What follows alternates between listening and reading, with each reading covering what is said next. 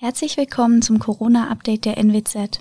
Mein Name ist Svenja Fleig und ich spreche heute mit Dr. Jörg Herrmann. Er ist Facharzt für Hygiene und Direktor des Instituts für Krankenhaushygiene in Oldenburg. Wir wollen heute über die neuen Virusvarianten, positive Corona-Tests trotz Impfungen und die Herdenimmunität sprechen. Herr Dr. Herrmann, das Virus beschäftigt uns ja schon eine ganze Weile. Was wissen wir denn inzwischen über die Übertragungswege? Die Hauptübertragungswege haben sich auch jetzt durch neuere Studien eigentlich nicht verändert. Es ist klar, dass das Virus über Tröpfchen und über diese Aerosole übertragen wird. Das heißt also beim Sprechen oder auch beim Schreien, beim Singen. Das sind so Tätigkeiten, wo sehr viele Tröpfchen und Aerosole produziert werden.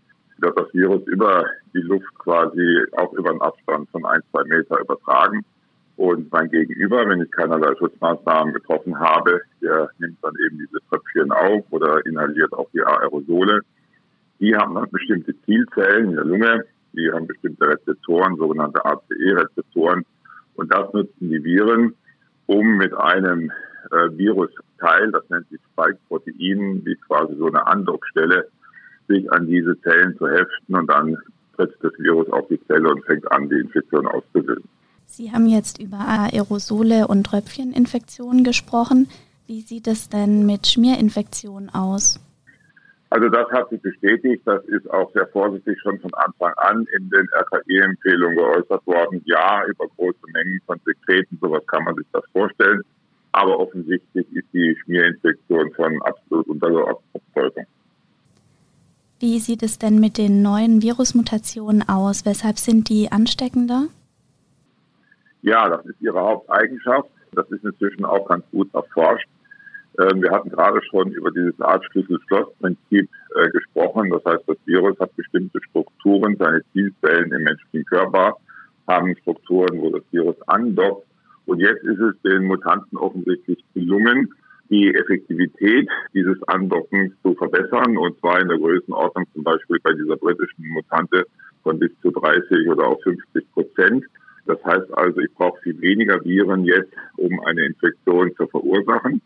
Und dann scheint es auch noch so zu sein, dass Menschen, die mit den Mutanten infiziert sind, größere Mengen an Viren auch ausstoßen beim Sprechen oder beim Niesen.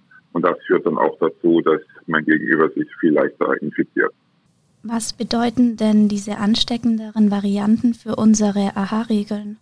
Also zunächst kommt es dazu keinen Veränderungen, denn wenn man sich ja schon mehrfach über die Masken gesprochen, wenn man sich vorstellt, dass ich eben eine Maske anhabe, egal ob das jetzt eine chirurgische Maske ist oder auch eine LWC-Maske, dann verhindere ich ja in allererster Linie mal, dass Tröpfchen und Aerosole von mir ausgeschieden werden. Und wenn der andere mal eine Maske trägt, dann schützt er sich auch vor diesen Tröpfchen und Aerosolen. Insofern, was die Hygienemaßnahmen angeht und die AHL-Regeln angeht, sind bisher keine Veränderungen im Prozedere erforderlich.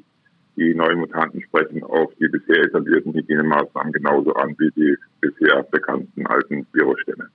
In vielen Regionen, auch im Nordwesten, sinken ja die Inzidenzwerte aktuell trotz der Virusmutation. Könnte man da nicht über Lockerungen nachdenken?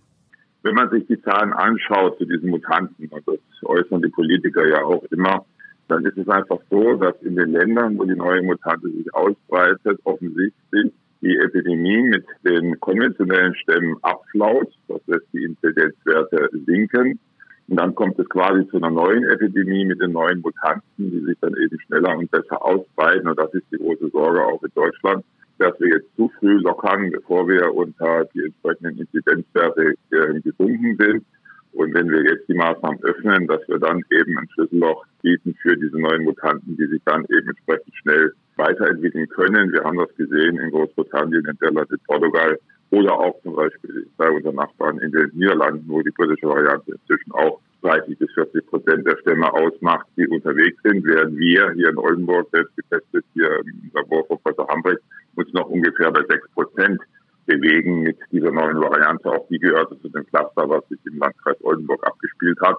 Wir sind also noch längst nicht durchseucht mit diesem neuen britischen Virus und wir tun alles, um das uns vor Leibe zu halten. Große Hoffnungen liegen dabei ja auch auf den Impfungen. Jetzt häufen sich in letzter Zeit aber die Meldungen, dass Menschen trotz einer Impfung positiv getestet wurden. Schützt die Impfung denn trotzdem beispielsweise vor schweren Verläufen? Ich glaube, dass es so ein bisschen ein Missverständnis auch ist von Anfang an. Die Impfstudien auch bei den Zulassungen haben eben gezeigt, dass schwere Infektionen und Todesfälle durch die Impfstoffe verhindert werden können. Es wurde nie versprochen, dass die Impfstoffe dazu führen, dass das Virus nicht mehr übertragen werden kann, also komplett aus dem Körper verschwindet. Das sind Daten, die wir jetzt erst wirklich in der praktischen Anwendung erfahren werden.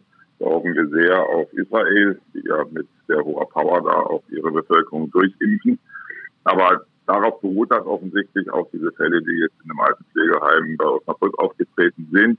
Das sind Altenheimbewohner, die ja jetzt getestet worden sind, ohne dass sie erkrankt gewesen sind. Und das scheint in die Richtung zu weisen, dass auch wenn man zweimal geimpft worden ist, also einen kompletten Impfschutz hat, das Virus noch tragen kann. Aber die positive Botschaft auch jetzt aus diesen Fällen ist, dass die Bewohner dieses alten Pflegeheimes nicht erkrankt sind und schon gar nicht gestorben sind. Okay, das sind doch gute Nachrichten. Ja. Wenn es um die Ziele der Impfkampagne geht, wird immer wieder von Herdenimmunität gesprochen. Was ist denn damit gemeint? Ja, das ist ein bisschen äh, ein umständlicher Ausdruck. Wir verstehen uns als Menschen ja doch nicht als Herden, also würde ich mal eher von der Populationsimmunität äh, sprechen wollen. Ähm, man spricht von einer Populationsimmunität, wenn ein hoher Prozentsatz der Bevölkerung gegen einen Erreger immun geworden ist. Das kann passieren, entweder indem ich die Erkrankung durchgemacht habe und mein Immunsystem entsprechende Abwehrstoffe gebildet hat, oder eben ich geimpft wurde und auf diese Art und Weise dann Antikörper und zelluläre Abwehrmechanismen in Gang gesetzt worden sind. Das Spannende an dieser Populationsimmunität ist, dass wir nicht genau wissen, wie viele Menschen eigentlich die Immunität haben müssen, damit die Pandemie mit dem SARS-Coronavirus zum Ende kommt. Am Anfang ging man davon aus, dass eine Durchseuchung von 60 bis 70 Prozent reichen würde. Jetzt geht man eher davon aus, mit den neuen Mutanten und der erhöhten Infektiosität, dass man eine Immunität von 80 bis 90 Prozent benötigt, was ja dann auch erhebliche Effekte hätte auf die Impfung, die wir vornehmen müssen, um eben diese Immunität bei der Bevölkerung dann auch herzustellen. Welche Rolle spielt denn der R-Wert? Ja, das ist ein wichtiger Faktor. Der R-Wert bestimmt ja sozusagen, wie viel ähm, neue Patienten angesteckt werden durch einen Erreger. Und wenn der R-Wert niedrig ist, äh, in der Größenordnung von 1 oder auch 2 bis 5, dann benötige ich weniger Populationsimmunität. Wenn der R-Wert hoch ist, klassisches Beispiel sind die Masern, die ja hochinfektiös sind, weshalb es auch die Masernimpfpflicht gibt. Dort äh, ist der R-Faktor sehr hoch, bei 12 bis 15. Und entsprechend brauche ich da auch 90 Prozent Populationsimmunität, um die weitere Übertragung zu verhindern. Jetzt wechselt ja gerade auch der R-Faktor eben zwischen den konventionellen Stämmen. Da können wir den ja so um 1 halten oder versuchen ihn auch zu senken auf 0,75. Und bei den neueren äh, Mutanten steigt er eben wieder in die Höhe. Und daraus leitet sich auch ab, dass wir eben eine höhere Populationsimmunität brauchen, damit die Pandemie dann zum Stillstand kommt. Okay, dann vielen Dank für die Erklärungen, Herr Dr. Herrmann. Sehr gerne, Herr Weber. Und äh, bleiben Sie gesund und äh, dann bis bald. Das wünsche ich allen anderen auch. Vielen Dank und bis zum nächsten Mal. Dankeschön. Tschüss. NWZ